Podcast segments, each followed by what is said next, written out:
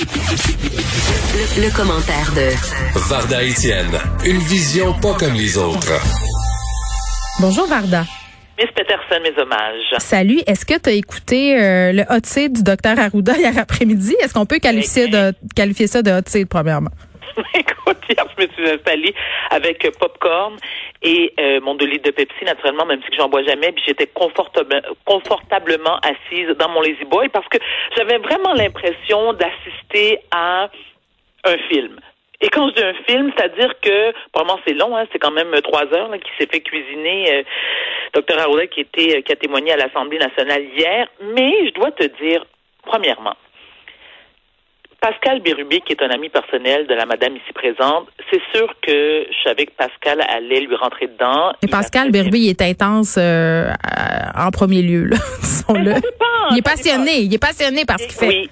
Oui, là-dessus, je suis d'accord. Dans sa vie privée, il est beaucoup plus calme, je dois, je dois t'avouer, mais c'est vrai que c'est un passionné, puis il maîtrise ses dossiers, puis il prend ça à cœur. Il va au. Effectivement, oui, oui. Puis tu sais, je veux dire, comme on dit en bon québécois, il a scoré solide hier. Bon, d'accord. Tu sais, si, si on, parle de, de Dominique Anglade, était beaucoup plus, euh, plus gentil, plus, euh, euh, je sais pas, euh, posé. Euh, je la trouvais pas du tout intimidante. Mais pour parler de mon docteur Arruda, parce que je dois le dire, moi je l'aime beaucoup le docteur Arruda. Et je trouve que le fardeau qu'il porte est très très lourd et on l'accuse de beaucoup de mots, mais sans nécessairement réaliser à quel point que le boulot, le poste qu'il occupe, c'est pas évident. Docteur Arruda n'est pas seul. Il est entouré d'une équipe chevronnée. Je veux dire, il a quand même 35 ans d'expérience. Pas un épais, là. Je veux dire, il connaît ses dossiers selon moi. Et les gens oublient aussi que, tu sais, la médecine, je bien, c'est pas une science exacte, là. Mm-hmm. La médecine, ça évolue, puis c'est essai-erreur. Faut pas oublier aussi qu'au début, février-mars, là, qu'on a su, bon, qu'il y avait une pandémie mondiale, ben, c'est mondial, une pandémie, mais peu importe. La majorité des médecins de différents pays ont eu les mêmes réactions que le docteur Arruda. C'est-à-dire que, tu sais, ça, les gens étaient complètement déstabilisés, que ce soit les médecins, que ce soit le petit peuple. Personne ne comprenait ce qui se passait. Donc, il fallait voir, attendre, pour prendre les bonnes mesures. Bon, là, ensuite, tu as des gens qui vont dire, ben oui, mais là, au début, il disait porter, pas porter le masque, après ça, porte le masque, là, il a fermé les restos, puis il a fait ci, il a fait ça. Il y a bien le dos large de docteur Arruda. Et moi, je trouve que... Mais ça nous prend quand même un coupable. C'est plate à dire, là. Oui, mais je suis d'accord avec toi, mais il y, a, y, a, aussi le premier ministre Legault, parce qu'il faut, faut pas oublier non plus que Dr Arruda, il y a un patron. Il y a des comptes à rendre. Donc, avant, je veux dire, il, fait ses, recommanda ses recommandations. Maintenant, c'est l'équipe dont le premier ministre Legault, le, le, le, chef suprême, qui dit mm. OK, ça fonctionne, OK, ça fonctionne pas.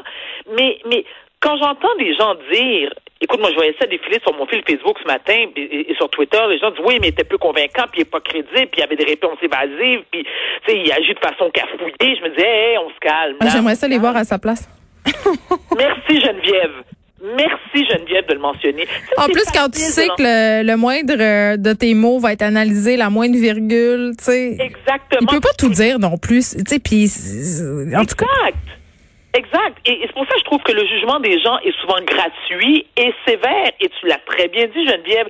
Que feriez-vous à la place du docteur Arruda? Je pense que, que le problème, je pense que le problème euh, qui s'est passé, là, puis ça concerne pas seulement euh, le, le docteur Arruda, T'sais, au niveau de la fameuse transparence, oui. le gouvernement Legault qui s'est engagé à être transparent depuis le début, pour le meilleur et pour le pire. Et ouais, un des côtés pernicieux de cette transparence-là, c'est que souvent, ben, on révèle l'information au fur et à mesure et que parfois l'information qu'on révèle est en contradiction avec celle qu'on a révélée la semaine passée et qu'il y a des gens qui sont pas capables de faire la part des choses et ça donne comme résultat que euh, en, en, termes de communication, le d'axe de communication, de stratégie, oui. ben oui. euh, on dirait qu'on se contredit, que c'est pas puis que c'est pas clair. Ça donne un problème de clarté. C'est ça, c'est ça le problème. Oui, oui, mais ça je le conçois parfaitement, mais de notre côté, est-ce que le gouvernement est dans l'obligation de tout nous dire? Moi, je te dis non. Mais dans l'obligation de ne pas tout nous dire. Voyons Exactement. donc. Exactement. Ben voilà, merci. Donc, tu sais, je, je, me souviens, j'avais eu cette discussion-là avec mon psychiatre, euh, je te dirais au mois de avril-mai, et encore, on en a reparlé justement cet automne lors de la deuxième vague. Je dis, docteur Desrosiers, dites-moi la vérité, là. Est-ce que le nombre de suicides a augmenté? Il me dit, mais voyons, Madame Étienne, moi, je vous le confirme, là. Puis je me dis, mais pourquoi, pourquoi c'est pas connu, du grand public? Il me dit, mais Madame Étienne, notre devoir, nous, c'est surtout de ne pas alerter, inquiéter la population. Sauf que je le comprends. Donc, c'est la même chose pour le docteur Arruda et son équipe, et notre premier ministre Legault et son équipe aussi. Je me dis, ils font ce qu'ils peuvent. Je regardais hier, euh, euh, justement, François Legault, franc-tireur, puis, tu sais, il admis lui-même, il dort pas, lui. Lui aussi, ça l'inquiète. Puis, il y a, souvent, c'est arrivé où est-ce qu'il a remis en question certaines décisions. Mais, je veux dire, ce sont des êtres humains. C'est pas le bon Dieu, là. Il a dit en point de presse aussi qu'il se couchait chaque soir en se demandant s'il avait pris la bonne décision. Exact, exact. Puis, il y a des, et non seulement ça, c'est qu'il y a des soirs aussi qu'il a dû passer des nuits complètement blanches parce que, oui, vous allez me dire, c'est son devoir. Il est élu pour ça. Mais personne, aucune administration était préparée à gérer une pandémie mondiale. moi, je suis bien, puis je veux pas dire que j'ai voté pour la CAQ, mais moi, j'étais, en tout cas, j'étais bien contente que ce soit la CAQ au pouvoir, puis peut-être pas Québec solidaire. Puis je m'excuse, là, j'adore les gens de Québec solidaire, mais je veux dire, je me sentais plus en sécurité. C'est peut-être une perception, hein, mais je me disais, ils ont l'air à, savoir où ils s'en vont avec leur ski. Puis non seulement ça, écoute, moi, je, moi, je, je le dis publiquement, j'en suis très fière. Moi, j'ai voté, j'ai voté pour la CAQ. Mais c'est drôle, hein, parce qu'au début, au début de la pandémie, encore une fois, sur les réseaux sociaux, écoute, tout le monde, écoute, les, les gens ne cessaient de le tarder, de, de tarir, de, de bon, j'ai bien avec mon, j'ai bien avec mon français. Respire. Inspire, expire, inspire, expire. Le monde le tarissait d'éloges. Oui, ne tarissait plus d'éloges. Au début. Oui. Non, mais, non, mais au début, c'est, non, c'est le contraire.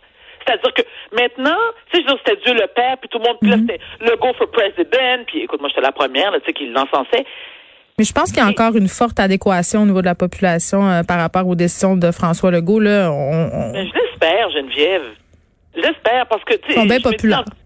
Ben oui, puis moi, je, encore une fois, à mon humble avis, je considère et je trouve, je persiste et je signe qu'il fait, euh, le premier ministre Legault et toute son équipe, un excellent travail. Je trouve qu'il fait un excellent Puis il n'y aura rien de parfait, puis on va pouvoir faire un post-mortem de tout ça, puis dire voici, vous avez merdé. Euh, mais parce que ça aurait été le cas de tout le monde. c'est ça l'affaire. Non seulement, exact. Puis non seulement, tu sais, Geneviève, on le comprend aussi. Tu sais, les gens, avec, avec des si, là, on peut mettre Paris en bouteille. Ça, on le sait, là. C'est exact. Mais comme je viens de te dire, tu sais, les gens capotent, les gens sont tannés, les gens sont écœurés, les gens sont dépressifs, les gens, tu sais, ils en peuvent plus. Écoutez, là, on respire, OK? On adopte la, la position du lotus on expire et on respire, on prend une petite tisane à la camomille, on se calme le pompon, puis on laisse le gouvernement en place faire ce qu'il a à faire. Mais ça veut pas dire qu'on n'a pas le droit de le critiquer. Moi, j'ai critiqué euh, différentes actions du gouvernement Legault depuis le début de cette pandémie-là, mais grosso modo, euh, ils coulent pas leur bulletin. En tout cas, euh, à, venir jusqu'à date, avec ce qu'on sait. Moi, je trouve que, alors, si on donne une bon, Geneviève, je me permets de te poser la question, si tu devais donner une note à notre gouvernement présentement, c'est quoi? je sais pas, j'ai jamais été bonne pour donner des notes. Varda, à un moment donné, j'étais chargée de cours à l'UCAM, OK, pour vrai, là. Puis il y avait une fille qui coulait, mais je trouvais qu'elle avait fait, fait preuve de créativité. J'y avais donné E+. C'est même pas une note qui se peut. C'est comme tu, tu coules, mais avec un petit edge. Geneviève, j'ai jamais entendu ça de ma vie. Un plus. Mais non, mais ça avait pas marché. Là, je suis dans le sens où le, le, prof, le prof pour qui je corrigeais des travaux, il avait dit, mais Geneviève, tu peux pas mettre un plus à une étudiante. J'étais comme, ouais, mais elle cool, mais il fait quand même des affaires intéressantes. ce qu'elle disait. Tu avais donné 59,8 Non, ben, elle avait un plus. Qu'est-ce que tu veux? Donc, je m'avancerai pas sur une note pour le gouvernement. Je suis pas, je suis pas très bonne là-dedans. Je vais laisser ça à Mario Dumont. Il me reste une minute. Oui, il reste une minute. On se parle du salaire des médecins spécialistes. Une autre affaire sur laquelle les gens aiment chialer. Les médecins gagnent donc bien cher. Les médecins, c'est épouvantable. Ce sont des millionnaires, blablabla. Bla, bla, bla, bla, Mais Geneviève, tu sais quoi? Je sais pas. Je me souviens. Moi, j'ai vécu à Paris à un moment donné en 92. Je me souviens pas comment. Ça a dû être difficile, hein? Comment, pourquoi tu dis Vivre à Paris, ça a dû être vraiment une grande épreuve je vais être honnête avec toi, Geneviève, euh, c'est le seul endroit au monde où je déménagerais demain matin. c'est bien. Eh, mais j'adore le Québec. Mais, mais ceci étant dit, été à cinq, il y a cinq ans et il y, a, il y a vraiment une grande différence entre lorsque j'ai vécu en 92 et maintenant. C'est sûr que Paris, à part aller magasiner, j'irais pas vivre là-bas. Mais pour revenir à, au salaire des médecins, je vais donner par exemple ma tante, qui est gynécologue obstétrique à New York. Bon, elle est maintenant à la retraite, mais elle a pratiqué la médecine durant 40 ans à New York. Mm. Elle avait sa clinique privée, elle travaillait à l'hôpital et aussi en prison. Ma tante est multimillionnaire. OK? Et c'est tout à son honneur et ce, ce, salaire-là est mérité parce que en Haïti, Il y a un adage qui dit après Dieu, ce sont les médecins. Si tu es capable. On dirait que je sais pas si je suis d'accord avec cet adage-là. Ben, oh, t'es haïtienne? Non. C'était que. Moi, je réponds pas à ça. Non, mais au Québec, on a eu longtemps le syndrome de la boulouse blanche, là, c'est-à-dire on était bien impressionnés par les médecins, puis on contredisait pas les médecins, puis on était fiers d'avoir un médecin dans la famille. C'est une profession qui est très noble, mais pourquoi? Ah. Mais attends, ça vient d'où cette affaire-là du médecin considéré à l'égal de Dieu, c'est le seul qui a le droit de vivre une mort? Sur toi, comme Jésus et Dieu? Non, mais c'est parce que Geneviève, euh, on, on va m'analyser un peu, mais ce sont des gens qui sont capables de sauver des vies. Je veux dire, c'est pas. Non, je comprends. Mais attends, je vais me faire l'avocat du diable. Varda, moi, je suis pas contre que les médecins soient excessivement bien rémunérés, mais au Québec, on a quelque chose qui s'appelle un système de santé universel. Les médecins sont des travailleurs autonomes salariés quand même. Il faut faire un, un, puis il y, a, des il y, a des affaires qui se sont pas adaptées à la modernité. Je te donne l'exemple des ophtalmologistes, puis je veux pas euh, parler contre les ophtalmologistes, mais les techniques se sont tellement raffinées euh, que ça va beaucoup plus vite qu'avant, donc ils peuvent facturer beaucoup beaucoup beaucoup, donc ils font beaucoup beaucoup beaucoup d'argent. Tu sais, à un moment donné, jusqu'à quel point tu as besoin de faire 2.3 millions, puis je dis pas que c'est ça le salaire des ophtalmologistes là, par année parce que tu factures. Ça fait quoi qu'il fasse 2,3 millions? ça fait rien, ça fait rien. Mais dans une optique où on est dans un système de santé public où les médecins sont des salariés, euh, il pourrait avoir un certain plancher. Mais ce plancher-là, il n'est pas obligé d'être à 200 000. Là.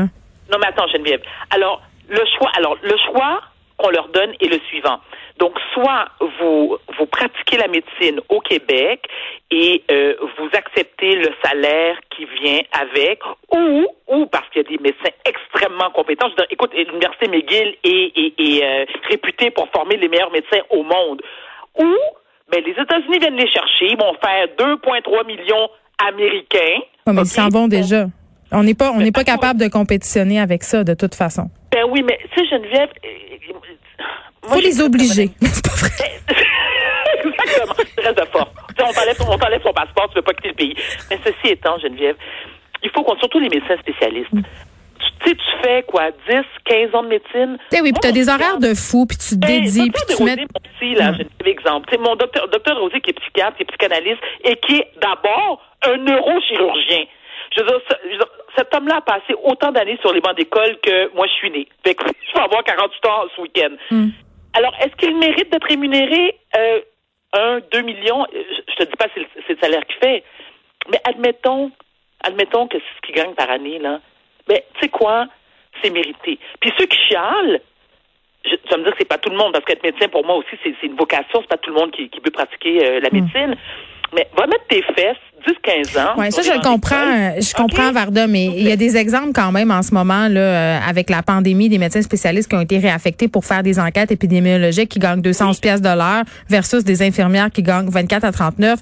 C'est un peu frustrant. Je comprends les gens euh, et les infirmiers, les infirmières en premier lieu d'être fâchés. Mais c'est un vaste débat, le débat des médecins et des médecins spécialistes en particulier. Euh, moi, je te dirais tout de suite que je loge à l'enseigne des gens qui pensent que les médecins devraient être très, très bien payés. Voilà, c'est dit. On se retrouve demain, Varda. À demain. Non, à lundi, ma chérie. Ah oui, demain, on est vendredi. Oui. Vendredi, c'est Martin Geoffroy. Va prendre soin de toi. Merci, bon week-end. À lundi.